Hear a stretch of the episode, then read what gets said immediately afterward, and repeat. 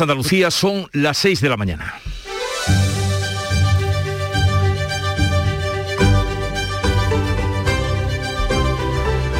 Despierta tu mente, descubre la realidad. En Canal Sur Radio, La mañana de Andalucía con Jesús Vigorra. Aumenta la tensión entre Rusia y Ucrania. Los 27 ministros de Exteriores de la Unión Europea se van a reunir hoy con el jefe de la diplomacia estadounidense. Deben definir qué sanciones impondrán a Rusia si Putin da la orden de invadir el país vecino como pretende. Estados Unidos ha ordenado esta madrugada la salida de familias de diplomáticos en Kiev y desaconseja a los estadounidenses viajar a Rusia. Pedro Sánchez habló este domingo con el jefe de la OTAN para reiterar la postura de España con los aliados, no compartida por sus ministros ministros de Podemos. En Andalucía, hoy se adelanta la reunión del Consejo de Gobierno de los martes que se va a celebrar este lunes en el oratorio de San Felipe Neri de Cádiz, un día antes del viaje que mañana realizará el presidente de la Junta a Bruselas. En la reunión de hoy, el Ejecutivo andaluz pedirá al Estado un plan de inversión para la industria naval gaditana y apoyará la candidatura de Cádiz en su aspiración a ser sede del Congreso Internacional de la Lengua. Y un día más estamos pendientes de conocer los contagios del fin de semana. La tasa COVID en Andalucía es de 1.441 casos por cada 100.000 habitantes, tras los 13.000 contagios y 35 fallecidos que se notificaron el sábado, día en el que había ingresados en Andalucía 2.000 131 pacientes por COVID, de los que 236 estaban en UCIs. Y a todo esto, la Organización Mundial de la Salud ve posible que la pandemia termine en Europa cuando remita la variante Omicron. Por ahora no es el caso porque prevé un 60% de la población europea que se habrá contagiado en marzo y junto a la acción de las vacunas se alcanzaría la inmunidad global. Recuerden que aquí el consejero de salud estimó en algo más esa cifra. Aguirre pronosticó un 80% de contagio generalizado por Omicron antes de marzo. Y en cuanto a la vacunación, la revista de Lance advierte que las reacciones de la tercera dosis de Moderna duran más porque tiene mayor carga de anticuerpos y protege más que la Pfizer. Eso para tranquilidad de quienes ahora padecen las consecuencias del tercer pinchazo. En Canal Sur Radio, la mañana de Andalucía con Jesús Vigorra. Noticias. Con Carmen Rodríguez Garzón. Buenos días, Carmen. ¿Qué tal? Muy buenos días, Jesús. Empezamos con el tiempo. Comenzamos la semana en Andalucía con cielos poco nubosos en las comarcas centrales, pero en el resto se esperan cielos nubosos y no se descartan precipitaciones débiles que serán más probables en el área del estrecho donde pueden ser localmente fuertes, también en el litoral occidental de Málaga. Sopla además viento de levante fuerte en el estrecho con rachas que pueden ser muy fuertes, las temperaturas con pocos cambios salvo las mínimas del extremo oriental que bajan. Fíjense, mientras en Granada la mínima prevista hoy es de 2 grados bajo cero o de 2 positivos en Córdoba y 4 en Jaén. Esas mínimas están en torno a los 14 grados en Málaga o a los 12 de Cádiz. Las máximas irán desde los 18 grados de Sevilla a los 14 de Granada y Jaén. Y así viene hoy la actualidad. El Consejo de Gobierno de la Junta vuelve a salir del Palacio de San Telmo y va a celebrar su reunión semanal hoy en el oratorio de San Felipe Nérice de Cádiz. Según avanzó el presidente Juanma Moreno, se van a tratar en el encuentro de hoy asuntos importantes para la provincia gaditana, entre ellas la solicitud al Estado de un proyecto estratégico para la recuperación y transformación económica, un PERTE vinculado a los fondos europeos Next Generation para la industria naval que va a afectar de lleno a Puerto Real, a toda la bahía gaditana. Ya este domingo en Cádiz el PP andaluz celebraba una convención con motivo del tercer aniversario del gobierno, encuentro en el que Moreno ha defendido su gestión al frente de la Junta y ha vaticinado que el cambio seguirá comparando su acción de gobierno con los anteriores ejecutivos socialistas a pesar, decía, del COVID. Y este cambio va a seguir durante los próximos años para transformar, para mejorar, para seguir impulsando todo este proyecto político, todo este caudal de ilusión, toda esta capacidad de futuro que tenemos. Y pese a las dificultades, lo hemos hecho mejor.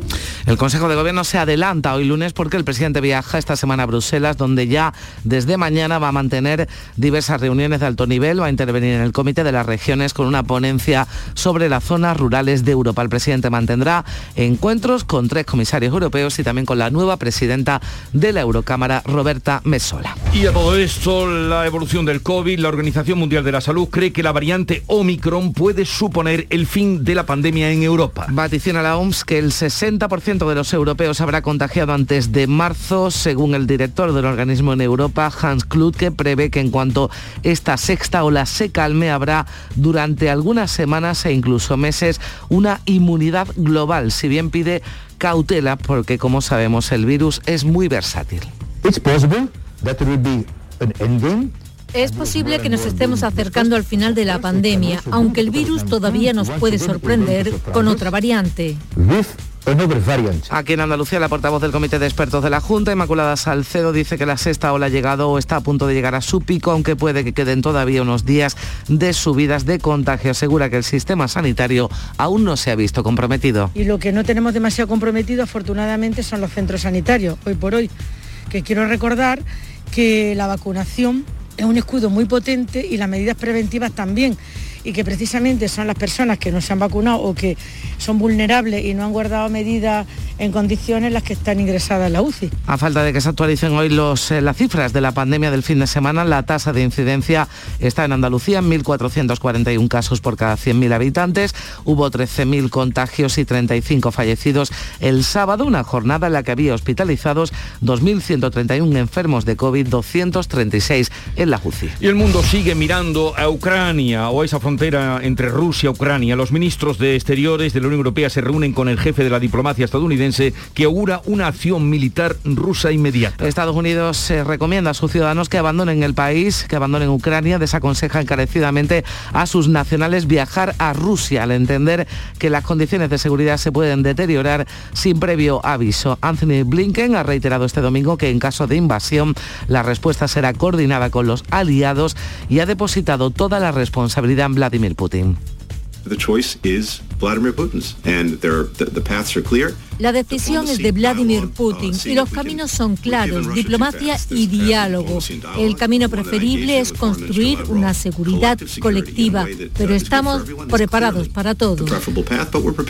El New York Times publica esta hora que Biden estudia desplegar miles de soldados, buques de guerra y aviones en Europa. Aquí en España el presidente del gobierno ha intensificado durante todo el fin de semana los contactos con líderes europeos y con la OTAN cuando ya viaja hacia el Mar Negro la fragata española Blas de Lezo y el ministro de Exteriores ha pedido comparecer mañana en el Congreso para informar de la situación. La ministra de Defensa, Margarita Robles, estará hoy en Moguer, en Huelva, para conocer de primera mano el estado del proyecto Zeus de aviones no tripulados. Un proyecto promovido conjuntamente por los gobiernos centrales y autonómicos, aunque el primer acuerdo de colaboración se firmó en 2011, ha habido falta de entendimiento entre las administraciones y esto ha hecho que se retrase una década el inicio de un proyecto crucial para el desarrollo económico de Huelva. El pasado mes de diciembre se colocaba la primera piedra de las obras. Por el momento consisten en la limpieza de la zona, pero se prevé que el CEUS esté en funcionamiento a finales del año que viene. Y damos cuenta de varios sucesos muy, muy trágicos ocurridos en las últimas horas en Andalucía. En Granada, tras sufrir un ataco, atraco, fallecía el exconcejal socialista José Miguel Castillo Higuera, recibió un golpe, cayó al suelo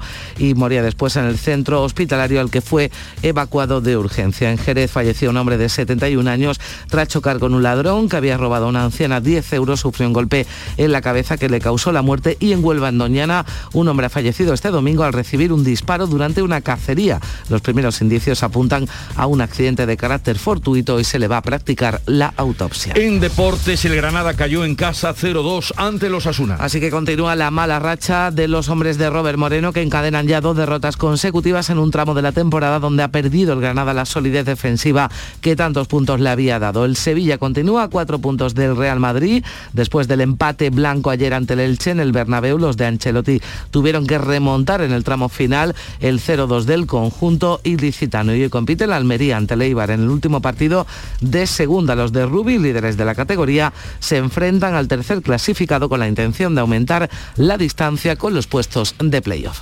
Enseguida desarrollamos todas estas noticias, pero antes sepamos qué cuentan hoy los periódicos que ya ha leído y visto Beatriz Galeano. Buenos días. Buenos días, pues empieza la semana con dos temas que sin duda van a marcar en los próximos días la agenda informativa. De un lado la reforma laboral, de otro la crisis en Ucrania. Dice la portada del mundo, esta reforma laboral es una pena, no es la que necesita España. Son las palabras de Gerardo Cuerva, presidente de CEPIME, la Confederación Española de la Pequeña y Mediana Empresa. En la foto de portada del mundo, el campo, la manifestación de ayer en Madrid, el campo contra Sánchez y los come lechugas, una palabra que se utilizó bastante en esa manifestación. También titular para la reforma laboral en el país, Sánchez exige a Díaz que no pacte nada sin la COE, es decir, el presidente del gobierno, Pedro Sánchez, exige a Yolanda Díaz, eh, la ministra. Ucrania se rearma con la ayuda de Occidente, es el otro titular del el país. En la prensa de Andalucía destacamos el ideal de Granada, trágico adiós a Castillo Higuera, se lo venimos contando, el exconcejal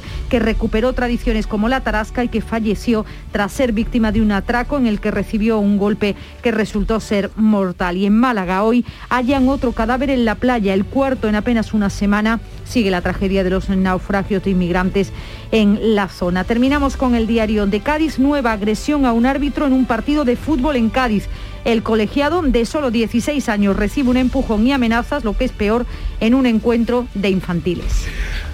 La agenda informativa de este lunes, Beatriz Almeda, ¿cómo viene? Buenos días. Buenos días. Además de esas dos citas destacadas en Cádiz, el Consejo de Gobierno y la visita de la ministra de Defensa a Moguer, el jefe del Gobierno Central, Pedro Sánchez, se reúne con el presidente de la Conferencia Episcopal, Juan José Omella. Hoy se cumplen 13 años de la desaparición de Marta del Castillo sin que nada se sepa del paradero de su cuerpo. Aunque el caso se cerró con la condena de Miguel Carcaño, hay un peritaje en marcha para obtener información de su teléfono móvil, del de Carcaño. La cultura nos trae noticias de dos premios. Presentan hoy en Málaga los premios Carmen, la presidenta de la Academia de Cine de Andalucía, Marta Velasco, y el director general de la RTVA, Juan de Mellado. En Sevilla, entrega de los premios de periodismo Manuel Chávez Nogales en la Diputación. En página internacional, además de las novedades que depara el conflicto ucraniano, el Parlamento de Italia inicia hoy el proceso para elegir presidente de la República. Silvio Berlusconi no se va a postular y esto allana la candidatura del actual primer ministro Mario Draghi.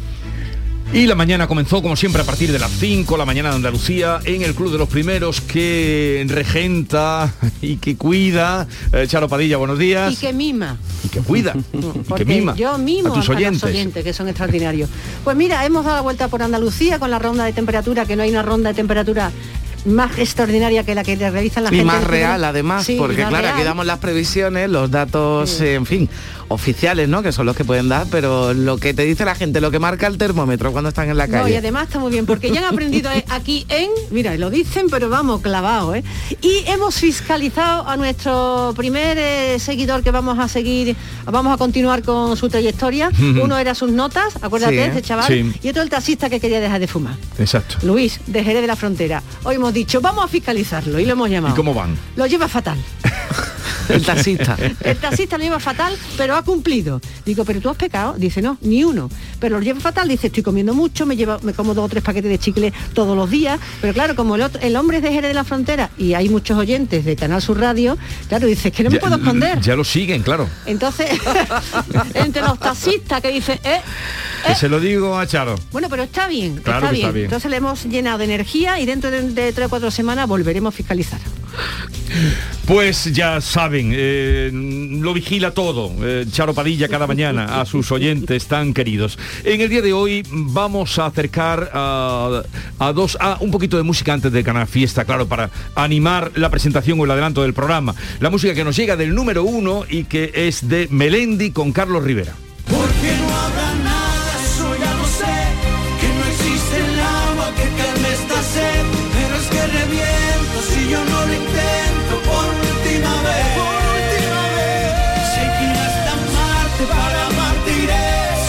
Este va a ser el número uno esta semana en Canal Fiesta Radio, Melendi, Carlos Rivera, el último habitante de tu piel. Habitantes que van a pasar por el programa, pues hoy dos alcaldes andaluces eh, les cabe el honor de ser anfitriones eh, de eh, diversas visitas. Por ejemplo, el, el alcalde de Moguer, con el que vamos a hablar, Gustavo Cuellar, recibe, recibe la visita mm, de la ministra de Defensa que ya hemos anunciado y le contaremos pues esas perspectivas que hay también de proyección eh, a raíz de esa industria de los aviones, vamos, de los drones, ¿no? Para, para entendernos que se están ¿Tenemos un problema? No, sí, no. que me ha cortado el micro, Víctor, que no quiere ya que, que, hable más.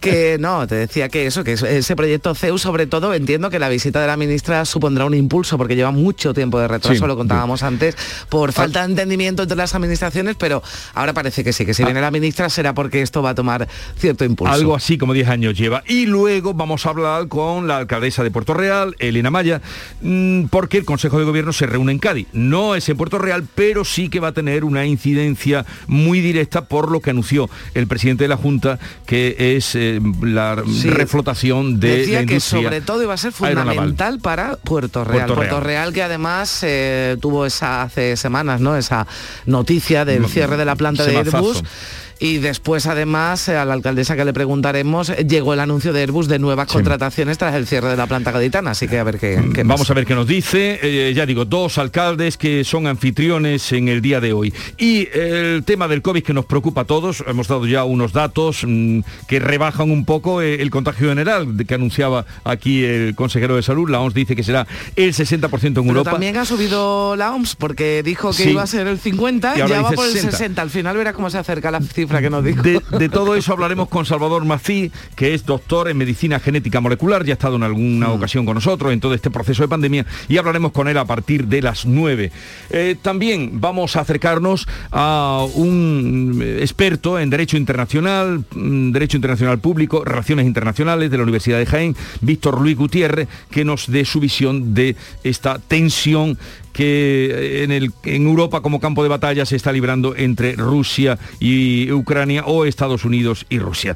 Y luego a partir de las 10 de la mañana vamos a hablar con ese señor que se ha hecho muy popular, cirujano, eh, urólogo, mm, Carlos San Juan. Hay una vida detrás, él trajo de París también una técnica para, para operar y es el que ha comandado la carta esa, soy mayor, no idiota, eh, pidiendo cuenta de que los bancos atiendan a las personas mayores. Y parece, bueno, parece no, ha logrado bastante, casi 400.000 firmas y la atención ahora del gobierno que pida a los banqueros que den un paso. En fin, luego vendrá Francisco Arevalo para atender los problemas que tienen ustedes con seguros y coches y a partir de las 11 de la mañana ya con Yuyu, José Guerrero Yuyu y toda la charpa eh, haremos el fin de fiesta en el programa de hoy.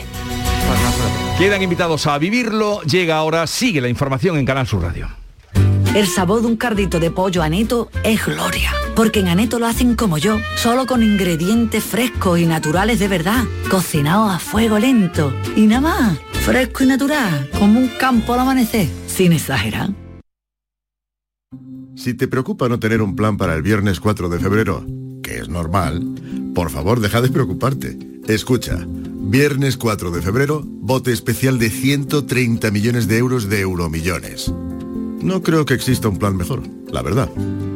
Que no, no te empeñes. Son 130 millones de euros y encima un viernes. Así que deja de pensar. Euromillones, dueños del tiempo. Loterías te recuerda que juegues con responsabilidad y solo si eres mayor de edad.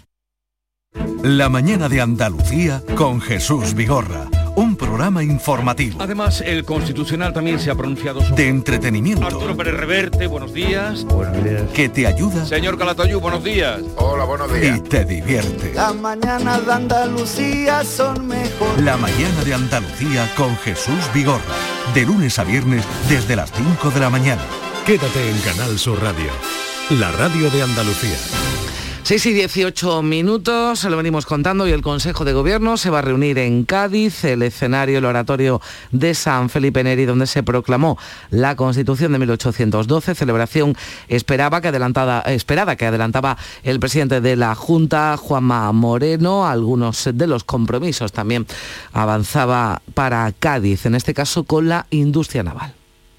Y entre ello también estamos trabajando para solicitar un PERTE, querida alcaldesa, un plan específico, como sabéis, dentro de los fondos europeos, con fondos para la industria naval y que afectaría de lleno, completamente de lleno a Puerto Real. Dado que la reunión se celebra en Cádiz, también eh, hay prevista una declaración institucional de apoyo a la candidatura de Cádiz a ser sede del décimo Congreso Internacional de la Lengua Española. Olga Moya, buenos días. Hola, buenos días. Entre los asuntos de índole general aceptará una compensación por la liquidación del IVA del año 2017 prevista en los presupuestos generales del Estado de este año. Desde la Junta se han venido reclamando 500 millones por ese concepto y contempla crear la medalla al mérito de protección civil de Andalucía y tramitar de urgencia el reglamento que desarrolla la conocida ley lista, la ley de impulso para la sostenibilidad del territorio. Autorizará asimismo 28 millones de euros para conservar varios tramos de la red autonómica de carreteras. Y algunos asuntos más que tienen que ver con la provincia gaditana y que avanzaba el presidente de la Junta. Consejo de Gobierno que además se adelanta hoy lunes porque el presidente de la Junta, Juanma Moreno, viaja a Bruselas donde a partir de mañana martes va a mantener diversas reuniones de alto nivel, va a intervenir en el Comité de las Regiones con una ponencia sobre zonas rurales de Europa y entre esas reuniones mantendrá encuentros con tres comisarios europeos, también con la nueva presidenta del Parlamento Europeo, Roberta Metsola. Es el tercer viaje a Bruselas del presidente andaluz desde que comenzara el actual mandato. Por cierto que este domingo ha clausurado en Cádiz eh, Moreno una convención de su partido con un marcado tinte preelectoral cuando su gobierno ha cumplido tres años en el poder. El presidente aseguraba que Andalucía está mejor hoy que en 2018. Ha exhibido el presidente liderazgo y datos para defender su gestión al frente de la Junta y ha vaticinado que el cambio seguirá comparando su acción de gobierno con los anteriores ejecutivos socialistas a pesar del COVID. Moreno ha pedido seriedad y rigor a la oposición por la crisis de la atención primaria. Ha reconocido los problemas que padece, aunque ha dicho que son heredados. Juanma Moreno ha acusado al PSOE de utilizar políticamente la pandemia cuando hoy hay 30.000 profesionales sanitarios más que hace tres años. Andalucía es la comunidad autónoma de todas, escucha bien el dato, Andalucía es la comunidad autónoma de todas, de todas las comunidades autónomas que más invirtió en atención primaria en el año 2019. Hoy tenemos 30.000 profesionales más que en el año 2018. El PSOE andaluz hace una lectura diferente de estos tres años de gobierno de PP y Ciudadanos. La portavoz de Igualdad y Políticas Sociales, Soledad Pérez, asegura que el Ejecutivo andaluz, por ejemplo, no ha tomado ninguna medida de ayuda a los mayores durante este tiempo. Tres años de gobierno, ni una sola medida que afecte a las personas mayores. Sin embargo, son los que más están sufriendo esta pandemia y sus consecuencias. Personas mayores que tienen dificultades para acceder a un cajero automático, para cobrar su pensión, que necesitan una cita previa, que están teniendo problemas a la hora de llamar a Salud Responde, que no responde, que tienen que ponerse pasando frío en las puertas de los centros de salud, porque la Junta de Andalucía se ha convertido en un obstáculo y el portavoz de Vox en el Congreso, Iván Espinosa de los Monteros, considera que el presidente de la Junta está cambiando su discurso de agotar la legislatura para convocar elecciones y ha negado que Vox se bloquee, esté bloqueando la acción del Ejecutivo. Además, sobre la opción de que Macarena Olona sea el próximo cartel electoral del partido en las andaluzas, Espinosa de los Monteros asegura que todavía no hay nada decidido. Como no hay ni elecciones convocadas, el partido no ha tomado una decisión. No cabe duda de que Macarena Olona sería una candidata extraordinaria, pero tenemos otros posibles candidatos también.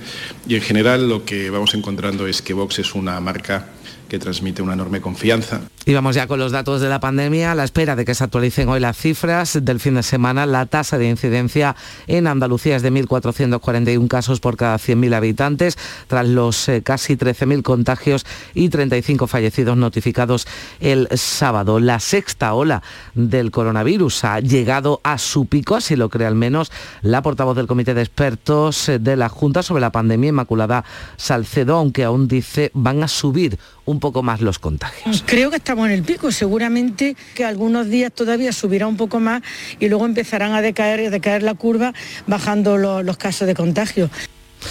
Los expertos apuntan a que Omicron será la variante del coronavirus que finalmente se quede con nosotros. De hecho, ya está generando nuevas versiones del virus, una fortaleza que Omicron debe a las mutaciones que ya incorpora, como explica el profesor de microbiología de la Universidad Autónoma de Madrid, José Antonio López Guerrero. Habrá gente que al tercer día ya de negativo y ya se puede incorporar al trabajo y personas que tengan que estar siete u ocho días hasta que den negativo. Yo creo que sería más viable hacer eh, pruebas antes de, de darle de alta Hablaba el profesor eh, López Guerrero, el neurovirólogo madrileño, sobre el debate acerca de recortar la duración de las eh, bajas laborales. Sostiene que los tiempos son diferentes para cada paciente. Los médicos de familia, por cierto, han pedido que las eh, bajas laborales se sigan pidiendo telemáticamente, no solo para el COVID, sino para todas las enfermedades que no conlleven un tratamiento largo. Así lo explicaba Paulino Cubero, portavoz de la Sociedad Española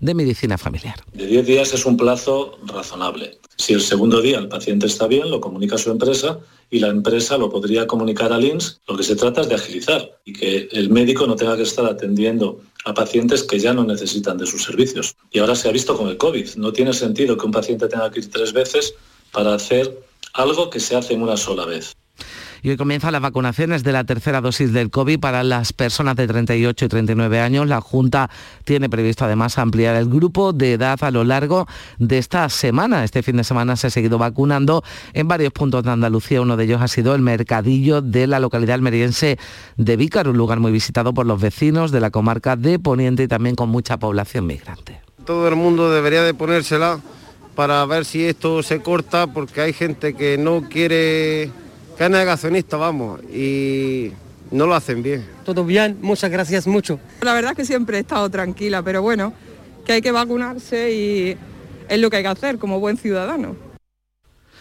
Y aumenta la tensión en Ucrania. Estados Unidos ha ordenado hace unas horas la salida de familias de diplomáticos estadounidenses en Kiev. Recomienda a sus ciudadanos que abandonen el país y que y desaconseja encarecidamente a sus nacionales viajar a Rusia. El Departamento de Estado comunica que Rusia está planeando una acción militar y que las condiciones de seguridad se pueden deteriorar sin previo aviso. Los 27 ministros de Exteriores de la Unión Europea se van a reunir hoy por videoconferencia con el jefe de la diplomacia estadounidense, Anthony Blinken. New York Times publica que Joe Biden estaría estudiando desplegar miles de soldados, buques de guerra y aviones en Europa y Reino Unido se ha sumado a la creciente tensión este domingo. Sus servicios de inteligencia dan por seguro que Moscú planea dar un golpe de Estado e implantar un gobierno afín en Ucrania. El viceprimer ministro Dominic Raab advierte de durísimas sanciones si trata de invadir o colocar un gobierno títere.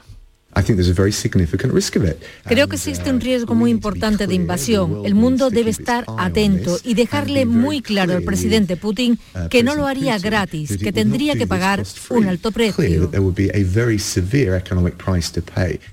El presidente del gobierno continúa los contactos con los líderes europeos para tratar la crisis en Ucrania. Este domingo hablaba con la presidenta de la Comisión Europea, Ursula von der Leyen previamente mantenía una conversación telefónica con el secretario general de la OTAN, Jens Stoltenberg, que ha transmitido este domingo su agradecimiento al presidente por la contribución de nuestro país a la Alianza Atlántica con el despliegue de la fragata Blas de Lezo. Será mañana cuando el ministro de Exteriores comparezca en el Congreso para hablar de Ucrania, comparecencia que se produce a petición propia. También expondrá las conclusiones en el Consejo de Ministros de Exteriores que se celebra hoy lunes en Bruselas. Y el líder del PP, Pablo Casado, ha reconocido que el presidente del Gobierno no le ha llamado para eh, hablar sobre la postura española con respecto a esta crisis de Ucrania. En un acto de su partido en Canarias pedía a Sánchez una postura clara del Gobierno y poner orden tras las críticas de Unidas Podemos. Porque dentro de su Gobierno están insultando a la OTAN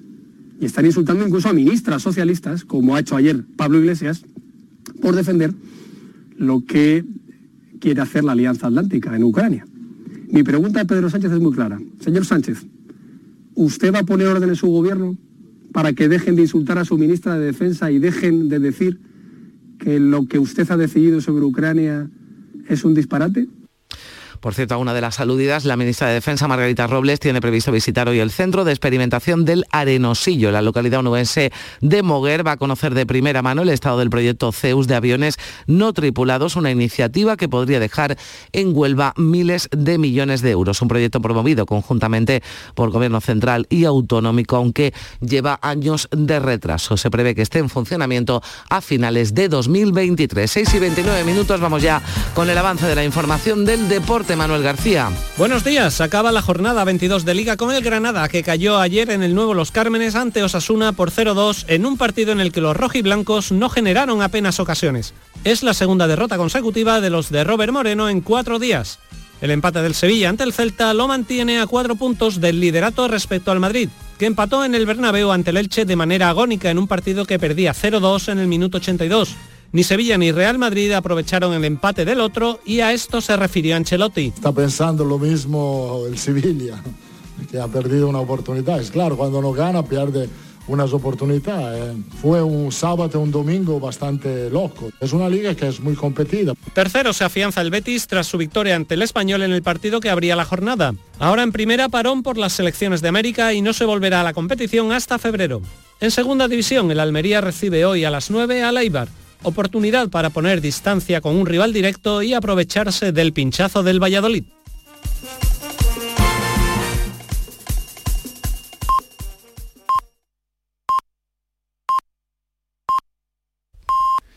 Andalucía son las seis y media de la mañana. La mañana de Andalucía con Jesús Vigorra. Con Carmen Rodríguez Garzón vamos a repasar en titulares todo lo que les venimos contando de la actualidad de este día.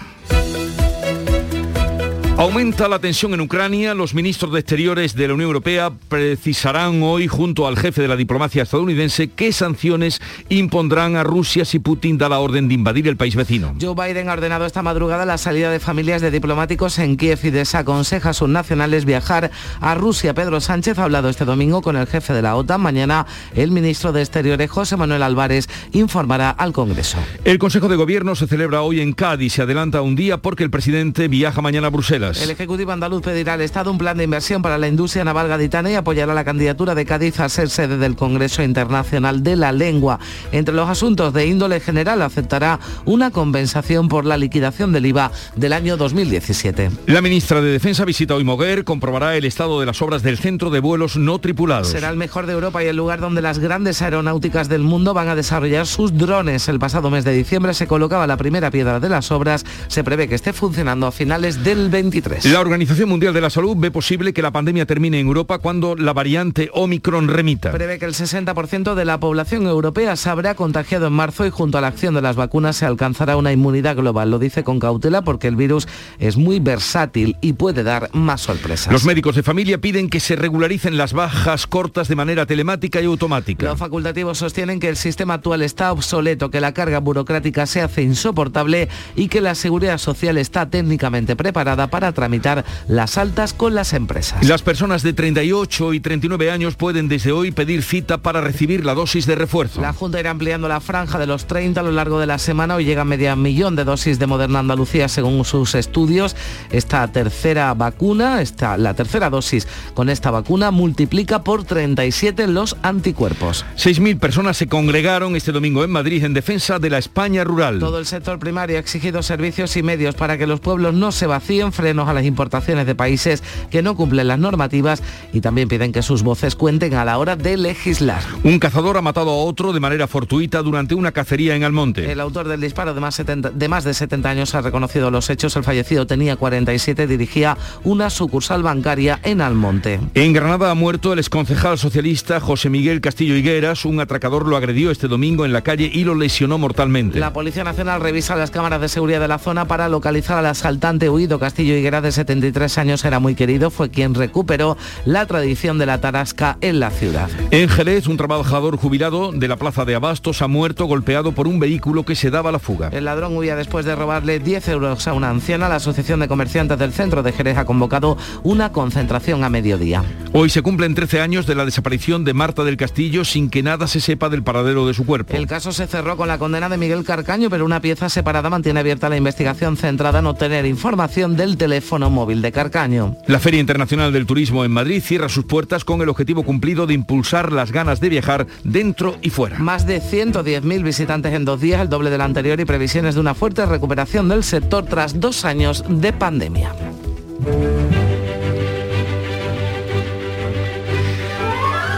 Y hoy es San Francisco de Sales, que está considerado el patrón de los periodistas, así es que felicidades. y, y, a todos los compañeros. Eh, y es el patrón de escritores y periodistas por su habilidad que tuvo con la palabra, con el verbo y con la escritura. San Francisco de Sales, 24 de enero. Y tal día como hoy, de 1941, se constituye por la ley de la Real Nacional de Ferrocarriles españoles, o sea, se constituía Renfe tal día como hoy de 1941. Renfe echaba a andar. Bueno, se constituía, luego echaría a rodar después. Y también, como apuntábamos en titulares, tal día como hoy, año 2009, desaparecía la joven sevillana Marta del Castillo, de tan solo 17 años, asesinada ese mismo día, aunque su cuerpo no fue hallado, no ha sido hallado todavía. Tenemos dos helicópteros de Policía y Guardia Civil. Tenemos dos vehículos Mérida ¿eh? de unidad militar de emergencia. Tenemos 10 camiones, 26 vehículos ligeros, dos autobuses, una ambulancia, 19 lanchas, y 11 perros el despliegue todo lo que, ha sido. y lo que bueno lo que vino después no porque durante mucho tiempo esas búsquedas una y otra vez en los sitios en las enésimas no versiones que que ha dado el, único condenado por, por, este, por este crimen. ¿no? Bueno, y, su, abuelo, que con un grupo de jubilados siguen mm. todavía eh, la búsqueda, eh, siguen realizando la búsqueda, en fin. Eh, desesperada. La cita del día la traigo de, la he entresacado de una entrevista que leía este fin de semana a Carlos García Roqueta, que es abogado, presidente de la Sociedad Catalana de Medicina en Salud, y decía esto que me pareció muy en cuenta eh, para los momentos que vivimos. Dice, la comunicación entre dos partes enfrentadas es el mejor fármaco supongo que como eh, abogado y de la sociedad catalana de medicina, medicina para la salud. La comunicación entre dos personas enfrentadas es, entre dos partes, perdón, que es más amplio. es más amplio. Es el mejor fármaco. Claro, pero esto es lo de dos no discuten si uno no quiere y dos no se ponen de acuerdo, no dialogan si tampoco uno no quiere. Lo digo porque entiendo que todo esto viene por el eh, tema de Ucrania y no, Ucrania y también nuestra situación propia y nuestra, situación propia la hablaba desde Cataluña. así en general. la comunicación entre dos partes enfrentadas es el mejor fármaco. Bueno pues ahí lo dejamos para que lo tengan en cuenta. Y en nuestra querida Galeano segunda entrega de lo que cuenta y dice la prensa de hoy bueno pues reforma laboral Ucrania y la manifestación ayer en Madrid de los agricultores en las portadas de la prensa nacional y andaluza en el mundo esta reforma laboral es una pena, pero no es lo que necesita España. Lo ha dicho Gerardo Cuerva, es presidente de CEPIME, la Confederación Española de la Pequeña y Mediana Empresa. En la foto de portada para la manifestación del campo ayer en Madrid, el campo contra Sánchez y los comelechugas, una palabra que se utilizó ayer bastante en esa manifestación. Titular para la reforma laboral también en el país, Sánchez exige a Díaz, el presidente del gobierno, a su ministra de Trabajo que no pacte nada sin la COE, es decir, sin la patronal. El PSOE teme que la patronal haya excusas para salir del acuerdo social. En la foto de portada para Ucrania, Ucrania se rearma con la ayuda de Occidente. También de interés hoy en el país, la pandemia silenciosa llega a los niños. Se refiere a que han crecido los trastornos de salud mental, algo que ya preocupa mucho. En ABC la portada para el campo que se planta, dice, ante las políticas del gobierno, con foto de esa manifestación y un reportaje también interesante, el laboratorio de Wuhan fabricó ocho virus, dos muy infecciosos para el hombre. En este reportaje aseguran dos científicos manipularon genéticamente el coronavirus y añadieron partes de patógenos de murciélago para reproducirse en células humanas. Habrán que leerlo para saber con detalle qué es eh, lo que dice. En la prensa de Andalucía, en el ideal de Granada, ese trágico suceso, trágico adiós a Castillo Higueras, el exconcejal que recuperó tradiciones como la tarasca y que falleció tras ser víctima de un atraco en el que recibió un golpe mortal. En Málaga hoy hallan otro cadáver en la playa, el cuarto en apenas una semana, proceden de ese naufragio de inmigrantes que se ha producido en la zona en los últimos días. También de economía en Málaga hoy. Málaga suma este año a su oferta 29 hoteles nuevos o reformados. En diario de Cádiz, nueva agresión a un árbitro en un partido de fútbol en Cádiz. El árbitro, fíjate, tenía 16 años y estaba arbitrando un encuentro de infantiles. En Ideal de Almería, las zonas rurales de Almería ganan vecinos por la pandemia y uno de cada cinco terremotos registrados en España se produce en el mar de Alborán. En Huelva Información, las reservas de sangre están bajo mínimos tras la Navidad. Nos insisten, el centro de transfusiones pide a la población que acuda. En el Día de Córdoba, titulares económicos, la provincia cuenta con el parque de viviendas más antiguo de Andalucía. La edad media de los inmuebles cordobeses supera los 47 años. En Ideal de Jaén aumentan en 2021 las exportaciones de aceite y de plásticos. Y en Diario de Sevilla, foto de portada, el ayuntamiento planea vender sus locales de hostelería. La foto, como decía, del bar Citroën, que lleva sin utilizarse desde abril del año pasado, está situado cerca del Prado. El gobierno municipal busca soluciones para los inmuebles sin inquilinos que no pueden ser viviendas. Y para terminar, una foto de portada de Ideal de Almería, Benitagla, un municipio de la Sierra de los Filabres de tan solo 58 vecinos y que es el Fortín sin COVID de Andalucía. Se confirma, dice, como el último núcleo libre de coronavirus, dice su alcalde que es cuestión de suerte. Pues habrá, sí. que, habrá que ir allí a ver qué ha pasado. bueno, no, a ver si le vamos a llevar algo malo. Exactamente. No, no, no. Como no. vayamos allí ya se le ha acabado. Eh, 6.40 minutos de la mañana, sigue la información en Canal Sur Radio. La mañana de Andalucía. En Vitaldent, este mes, 15% de descuento en tu tratamiento dental. Porque sabemos que tu sonrisa no tiene precio. ¿Cuál? ¿Mi sonrisa? ¿Será la mía? Oye, ¿y la mía? Claro, la vuestra y la de todos. Hacer sonreír a los demás no cuesta tanto. Pide cita en el 900-101-001 y ven a Vitaldent. Si te preocupa no tener un plan para el viernes 4 de febrero, que es normal, por favor deja de preocuparte. Escucha, viernes 4 de febrero, bote especial de 130 millones de euros de euromillones. No creo que exista un plan mejor, la verdad. Que no, no te empeñes. Son 130 millones de euros y encima un viernes. Así que deja de pensar. Euromillones, dueños del tiempo. Loterías te recuerda que juegues con responsabilidad y solo si eres mayor de edad. La mañana de Andalucía con Carmen Rodríguez Garzón. Canal Sur Radio. Son las 7 menos 19 minutos de la mañana. Nos situamos en Madrid en esa manifestación que se celebraba ayer en defensa del sector primario y el mundo rural. Miles de personas con tractores, carros tirados por bueyes, caballos y otros aperos de labranza se manifestaban este domingo hasta el Ministerio de Agricultura para protestar contra el gobierno y para pedir una legislación a favor del medio rural para poder así salvaguardarlo. La marcha contaba con una nutrida representación andaluza que exige mayor protección del campo, también poder intervenir en las normativas referentes al sector. Así lo contaba Carlos Bueno, miembro de la plataforma Alma Rural, organizadora de esta manifestación. Nosotros queremos dar visibilidad a la situación que tiene actualmente el mundo rural, intentar influir en las políticas. Creemos que tenemos que influir sobre las políticas agrarias, las políticas ganaderas, las políticas sociales, las políticas medioambientales.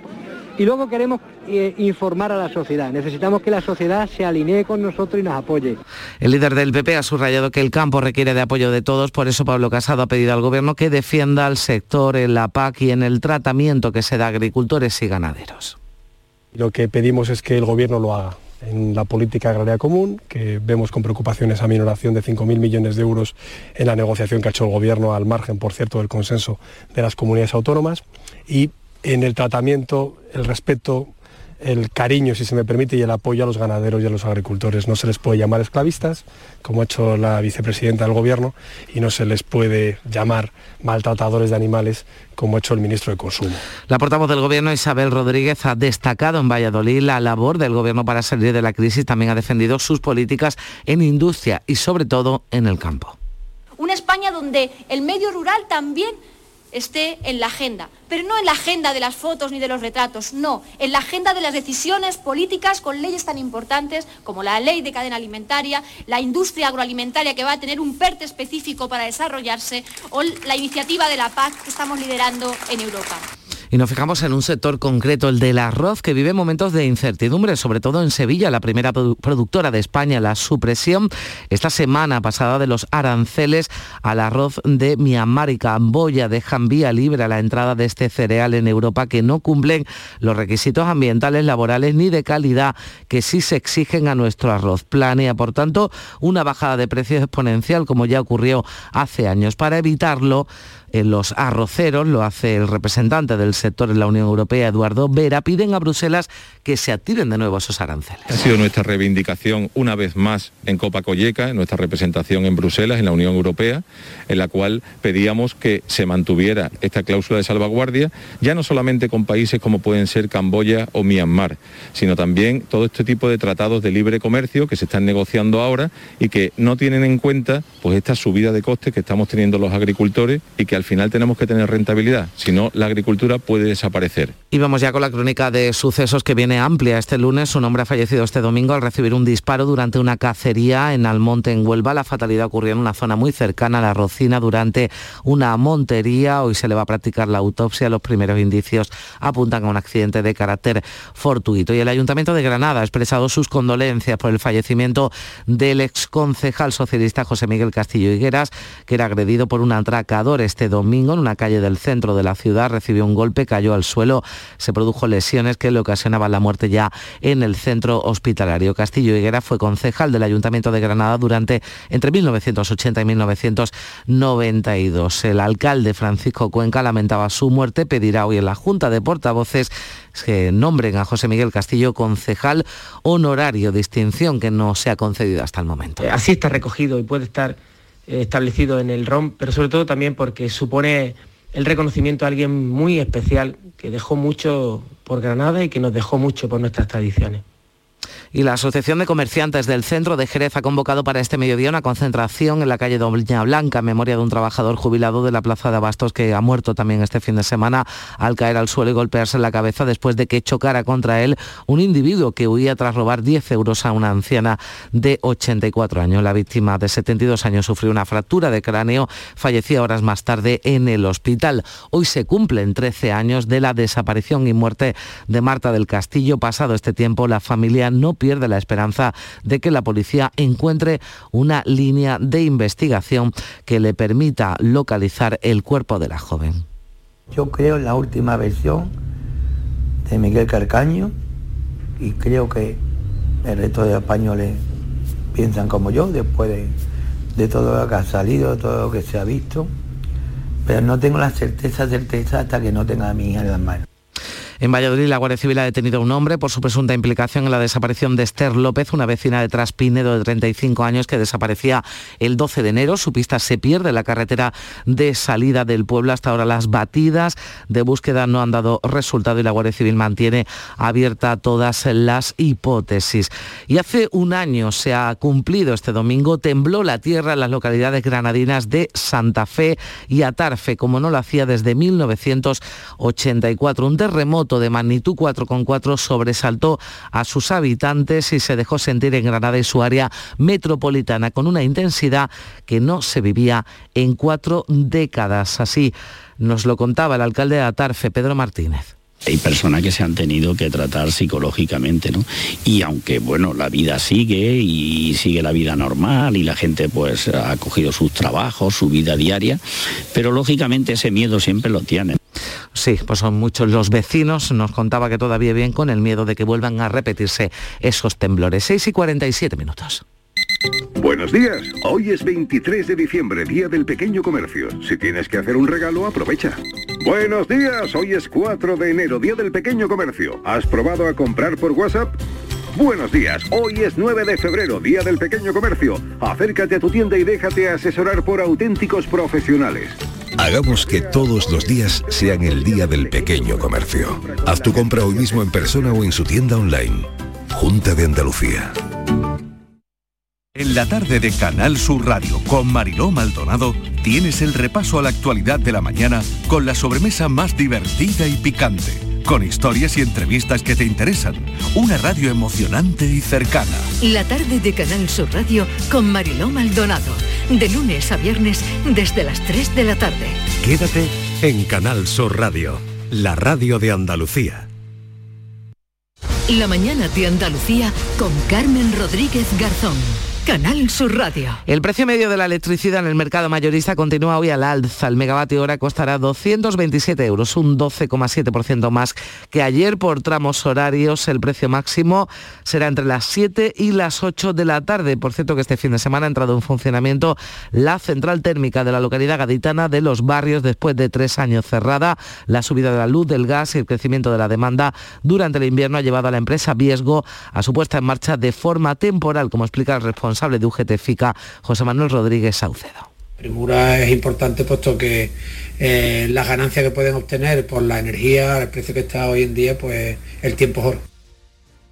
Y finaliza Fitur con un balance muy positivo. La Feria Internacional de Turismo ha superado las 110.000 visitas, el doble que el año pasado, lo que invita al optimismo de cara a recuperar los niveles de negocio y actividad turística tras dos años de pandemia.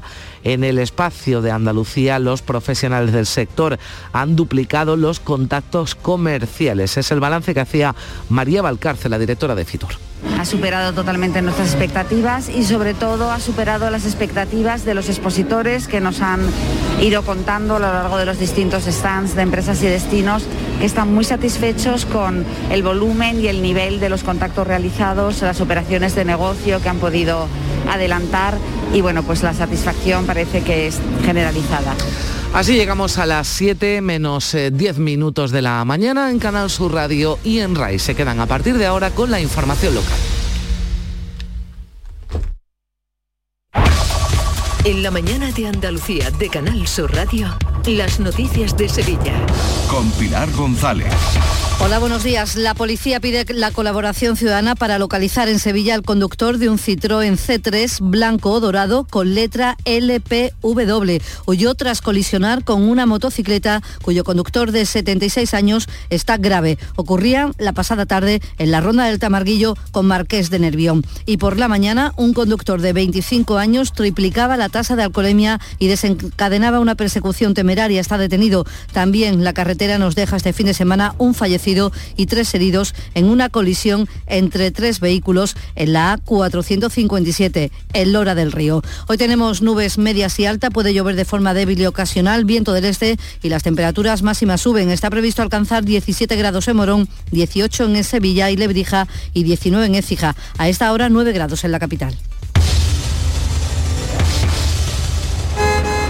¡Guau! ¡Vaya furgoneta! La he alquilado en Iberfurgo. Está súper nueva. No parece de alquiler. Ya, en Iberfurgo disponen de una flota en perfecto estado y te ofrecen presupuestos a medida. En Iberfurgo somos expertos en alquiler de furgonetas de carga, pasajeros y carrozados. Visítanos en iberfurgo.com o en Sevilla en el Polígono Industrial Parsi. Te levantas del sofá y coges la bici, paras a por un refresco, reciclas la lata en el contenedor amarillo y esa lata se transforma en una llanta de la bici de alguien que se toma un refresco, recicla la lata y esa lata se transforma en una llanta de la bici de alguien que se toma un refresco. Cuando reciclas, formas parte de un mundo que no deja de girar. Recicla más, mejor, siempre. Mancomunidad del Guadalquivir y Ecoembes.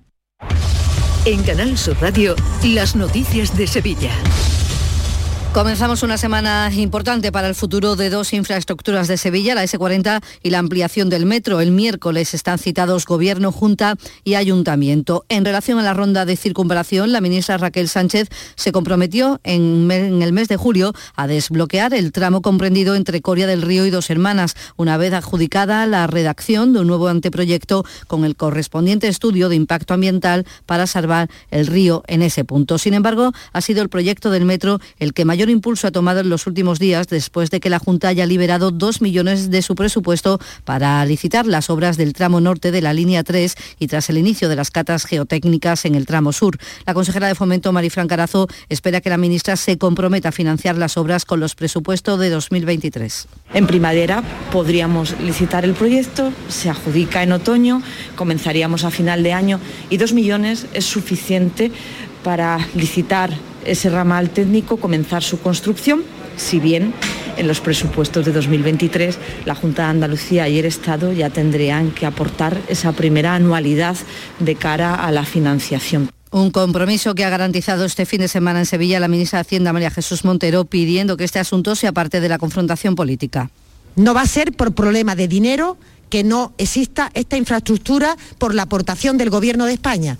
Haremos las modificaciones presupuestarias que sean necesarias para acompañar el proyecto. Lo que le pido a la Junta de Andalucía es que no siga en esa estrategia de confrontación y hablamos ya de coronavirus. El número de hospitalizados se va aproximando al medio millar. En estos momentos hay 471 ingresados, aunque las personas en UCI se mantienen en torno al medio centenar. Hay 49. Este mediodía conoceremos los contagios de dos días, porque el último recuento fue el sábado con una cifra muy alta, 2.508 contagios. En los colegios públicos hay 39 aulas cerradas, un porcentaje pequeño, un 0,2% del total, pero aunque los positivos entre los alumnos no lleguen a los 5 por aula, establecidos en el actual protocolo, sí se están dando casos de tres o cuatro contagios en el mismo aula. Eso se traduce también en problemas que las cuarentenas de los menores suponen para los padres que encuentran verdaderas dificultades para conciliar.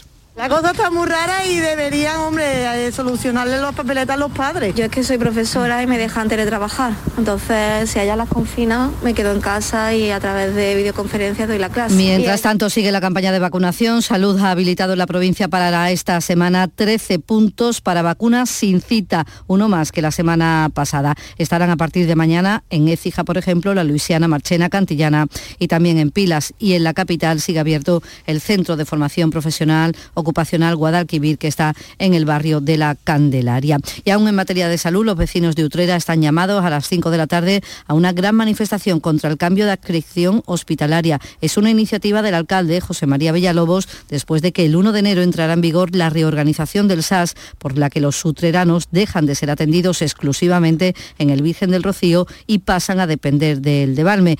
Este cambio afecta también al Palmar de Troya y al Coronil, 60.000 habitantes en total una gran movilización masiva, por favor, yo desde aquí se lo pido, depende de nosotros. Si nosotros mayoritariamente demostramos que estamos en contra de la decisión de la Junta de Andalucía, será la posibilidad que se abra de que se dé marcha atrás. El SAS argumenta que los usuarios de la zona que lo precisen seguirán accediendo al Virgen del Rocío como hasta ahora. 6 de la mañana y 55 minutos. Este lunes, a partir de la una de la tarde, la tertulia de la jugada de Sevilla te llega desde el nuevo restaurante Burro Tomares, con toda la información y actualidad del deporte de Sevilla. La gastronomía más canalla se cocina en Tomares, en Burro Canaglia Bar and Resto de Tomares, en la avenida del Aljarafe 1416. Disfruta de la experiencia Burro Canaglia Bar and Resto de Tomares. Te quedarás sin palabras. El miércoles 26 de enero os esperamos en el auditorio Nissan Cartuja de Sevilla a las 7 de la tarde para disfrutar del show del comandante Lara, en vivo y en directo. Si quieres asistir, recoge tu invitación en el propio auditorio, en la calle Albert Einstein sin número, en la isla de la Cartuja, de 9 de la mañana a 3 de la tarde y de 4 a 6. Y recuerda, las localidades son numeradas y solo se entregan dos por persona. Date prisa, aligérate, que son gratuitas. Disfruta en directo del show del comandante Lara, con la colaboración del auditorio Nissan Cartuja. Las noticias de Sevilla. Canal Sur Radio. El juez ha citado para esta mañana en calidad de investigado a la pareja de la madre de Tomares, acusada de sustracción de sus hijos para no vacunarlos. La posible comparecencia de los hijos ante el instructor está pendiente de un informe del Instituto de Medicina Legal para el que no hay fecha. Debe determinar la situación psicológica de ambos con el fin de determinar si les cita o no para declarar. Los niños están ya con su padre. Y hoy se cumplen 13 años de la desaparición y muerte de Marta del Castillo. Actualmente las pesquisas se centran en el análisis del teléfono móvil del único condenado de Miguel Carcaño para conocer los movimientos que hizo tanto él como su hermano y el Cuco, los otros dos implicados en la noche de la desaparición de Marta y en las horas posteriores. En este tiempo, el padre de la joven sevillana ha llegado a comprar el piso de la calle León 13, donde ocurrieron los hechos, para ofrecérselo a Carcaño a cambio de desvelar el lugar donde están los restos de Marta, pero no ha habido respuesta, dice el padre Antonio del Castillo. También fue duro. Yo estaba dispuesto a la que hiciera falta. Una opción más que se me ocurrió, me vino la oportunidad y lo pensé. Di cuenta que ese cuando salga de allí, que se supone que tendrá 40 años, no va a tener dónde ir. Y hablamos ahora de El Llamador. Esta noche a las 10 se emitirá en directo desde el Círculo Mercantil con motivo de la primera de las exposiciones dedicada a la Semana Santa que este año protagoniza la Hermandad de la Resurrección. Se puede ver el nuevo palio que la Hermandad pretende estrenar este año y que estaba previsto que lo sacara a la calle en 2020. La muestra quedó abierta este fin de semana después de su inauguración, que ha supuesto también el primer acto relacionado con la Semana Santa del nuevo alcalde Antonio Muñoz, que ha expresado así estos deseos para la próxima Semana Santa. Hoy espero, espero, ¿eh? y lo digo con mayúsculas, que no se tuerza el signo de la historia y que podamos disfrutar de una Semana Santa, una Semana Santa con, el ADN de Sevilla, ¿eh? como es la Semana Santa, eh, sin, sin desnaturalizarla y como viene siendo habitual antes de la pandemia. El llamador en círculo de pasión. Este lunes a las 10 de la noche, emisión en directo y cara al público desde el Círculo Mercantil de la calle Sierpes. Con la Hermandad de la Resurrección protagonista de la primera exposición del año, El Llamador desde el Círculo de Pasión. Entrada libre hasta completar aforo. Deportes, Manuel García. Finalizó ayer la jornada número 22 de Liga y el Sevilla mantiene su distancia a cuatro puntos del liderato a pesar del empate del sábado ante el Celta, porque el Madrid sacó un empate in extremis en el Bernabéu ante el Elche. Ahora parón de selecciones y el Sevilla no volverá a los entrenamientos hasta el próximo jueves, descanso del que no disfrutarán Ocampos, Montiel, Acuña, Papu Gómez ni Tecatito. El Betis se afianza en su tercera posición, recorta cuatro puntos al Sevilla en dos jornadas y verá partir a cinco de sus jugadores por sus compromisos internacionales. Guardado Laínez, Guido Rodríguez Pecela y Claudio Bravo. A esta hora tenemos 11 grados en Osuna, 9 en Guillena, 8 en Los Palacios, 9 grados en Sevilla.